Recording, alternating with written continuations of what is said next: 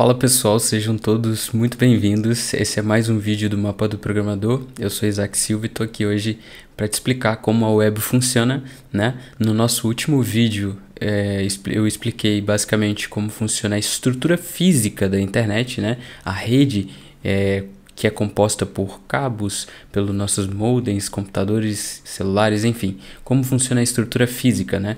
E hoje, é, basicamente, eu vou explicar como funciona a web, ou seja, o que funciona em cima dessa estrutura física para você ter acesso a essas informações, a esse conteúdo. Por exemplo, esse conteúdo que você está acessando aqui agora, é, basicamente, ele está funcionando na web em cima da estrutura física da internet, ok? Antes de começar, eu queria pedir que você deixasse o seu like e se inscrevesse nesse canal se você quer se tornar um programador, né? Se você quer é, conquistar a sua primeira vaga como programador, trabalhar remoto ou até mesmo trabalhar num escritório é, aqui na Europa ou aí mesmo no Brasil, se você tem esse interesse, eu espero que esse canal contribui e te ajude. Então, a única taxa que eu cobro aqui do serviço prestado é o like e a inscrição no canal, ok? E isso não custa nada para você, é só um segundinho, você dá o like e deixa a sua inscrição e já fica tudo certo, ok? Vamos para o conteúdo que é o que importa.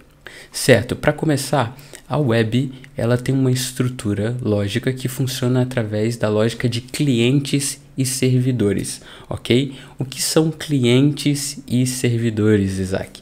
Clientes e servidores são basicamente os computadores, né? E a gente chama o cliente, aquele computador que consome a informação, e chama de servidor, aquele que serve a informação, né? Aqui, basicamente, a gente tem um, desenho que mostra é, basicamente como funciona essa lógica entre cliente e servidor, que é um faz a requisição, né, um pede aquela informação e o outro responde.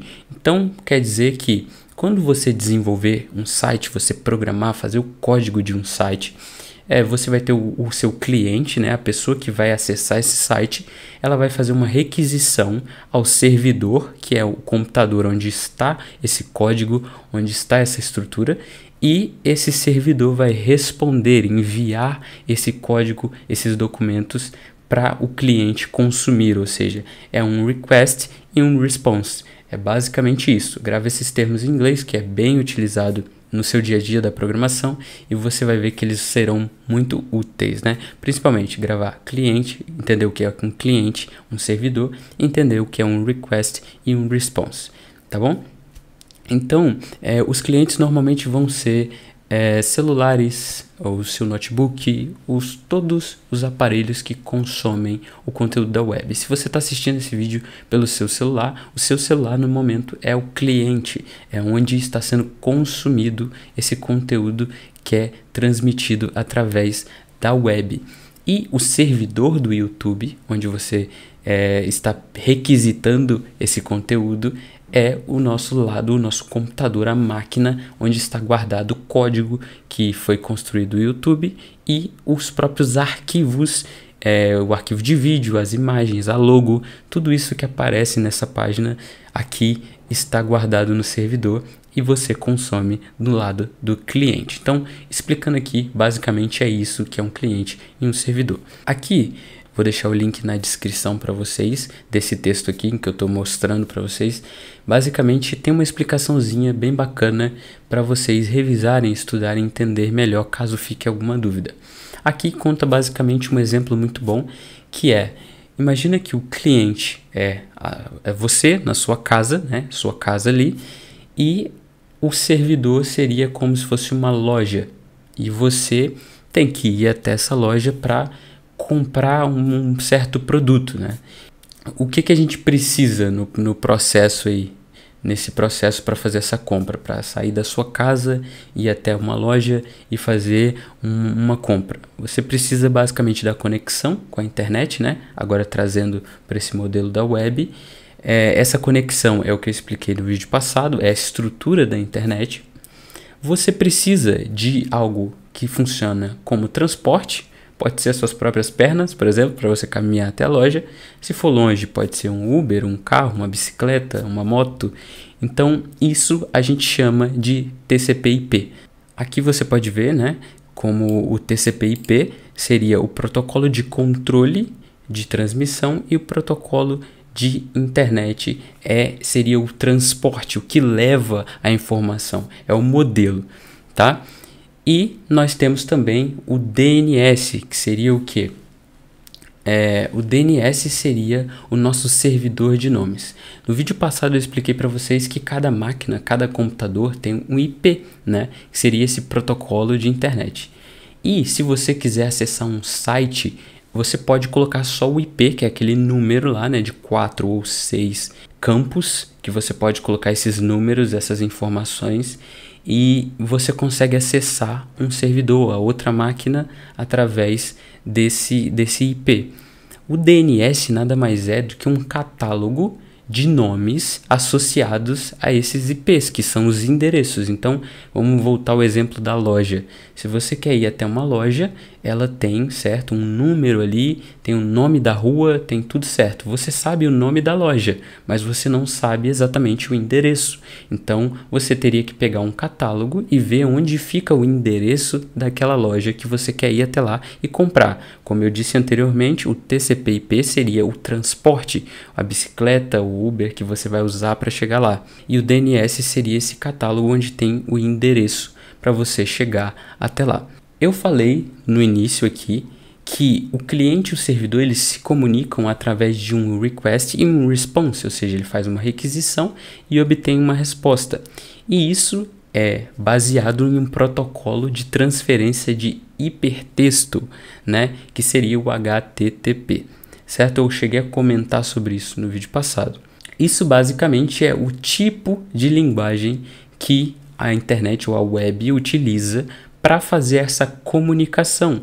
Imagina que você vai chegar até a loja e você vai falar com o vendedor em um certo idioma. O HTTP seria isso, o idioma com que você se comunica é, ali entre o servidor e o cliente. No caso, a loja é o servidor, você indo comprar é um cliente, é o idioma que você utiliza para se comunicar, certo? O que compõe é, essa estrutura. Então, nós temos aqui a estrutura física, que seria a internet, a rede da internet. Nós temos a web, que funciona através de um meio de transporte, que seria o TCP/IP, ou seja, se você faz certas requisições, elas vão ser transportadas através desse protocolo. Existe o DNS, que seria um catálogo de endereço em que sabe por exemplo, se você quer ir no site do YouTube, você tem lá nesse catálogo, no DNS, um nome associado a um IP, né, que seria um número, que é o endereço desse site, ou seja, dessa loja. E o HTTP é o tipo, o idioma que esse cliente, esse servidor utiliza ali para fazer essas requisições e ter essas respostas, certo?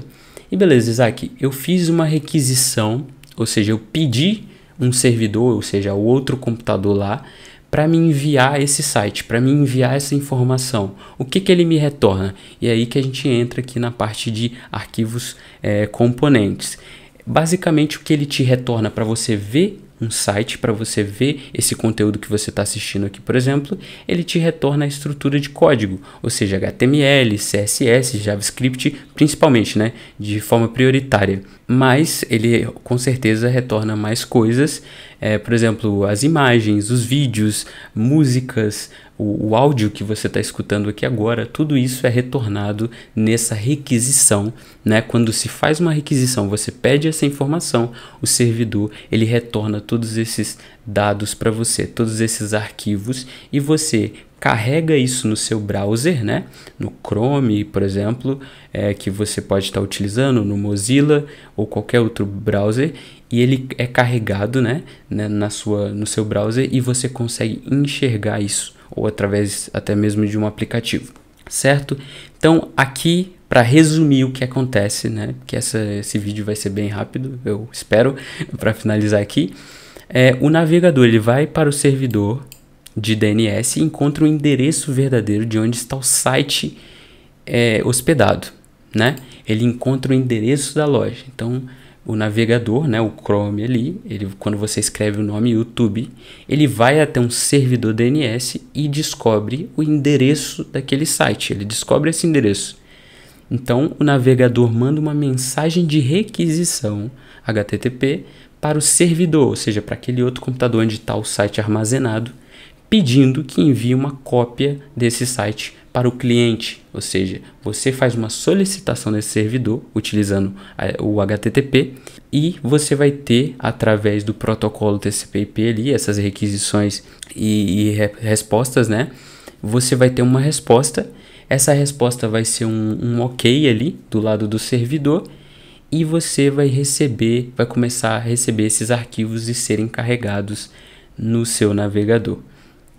Então aqui fala o navegador monta é, os pequenos pedaços do site, por isso às vezes você vê carregando, carrega uma imagem, carrega um texto, as coisas vão carregando devagar. Hoje em dia as coisas são bem mais rápidas, mas antigamente você via que o, o site carregava os textos, depois carregava as cores, depois carregava os vídeos. Quando sua internet está lenta, às vezes fica aparecendo pedaços, né? Não carrega de uma vez e você consegue enxergar melhor esses passos. Então, basicamente é assim que funciona a web, né? E aqui também nesse texto você vai encontrar explicando melhor o que é o DNS, é, pacotes, enfim, e tem vários conteúdos aqui que você pode abrir, estudar mais sobre como a internet funciona, que foi o conteúdo do vídeo passado, é, como funciona o HTTP e entre outras coisas, ok? É, esse site aqui é um site da, da Mozilla que ele tem é, o MDN, o WebDocs. Basicamente, todo desenvolvedor deveria conhecer esse, esse site, que é um site que tem conteúdo de HTML, CSS, JavaScript, todo o conteúdo que você precisa estudar está aqui documentado certo? Você não precisa pagar nada por isso para aprender. Hoje a gente tem informação demais na internet. Normalmente o que falta pra gente é um guia, é um mapa. E é para isso que eu tô aqui, para mostrar para vocês que é simples. Tu não precisa de coisas complexas para aprender sobre programação e sobre internet. Eu sei que vocês devem estar ansiosos para começar a codar, fazer código, criar o site de vocês, mas eu faço questão de passar sobre esse conteúdo aqui porque eu acho essencial entender o que é isso primeiro, entender como funciona tudo para depois fazer todo sentido quando você for construir os seus próprios sites, ok? Então é isso, agradeço mais uma vez. Se você não deixou o seu like, deixa o seu like agora, se inscreve aí no canal e aguardo você no próximo vídeo.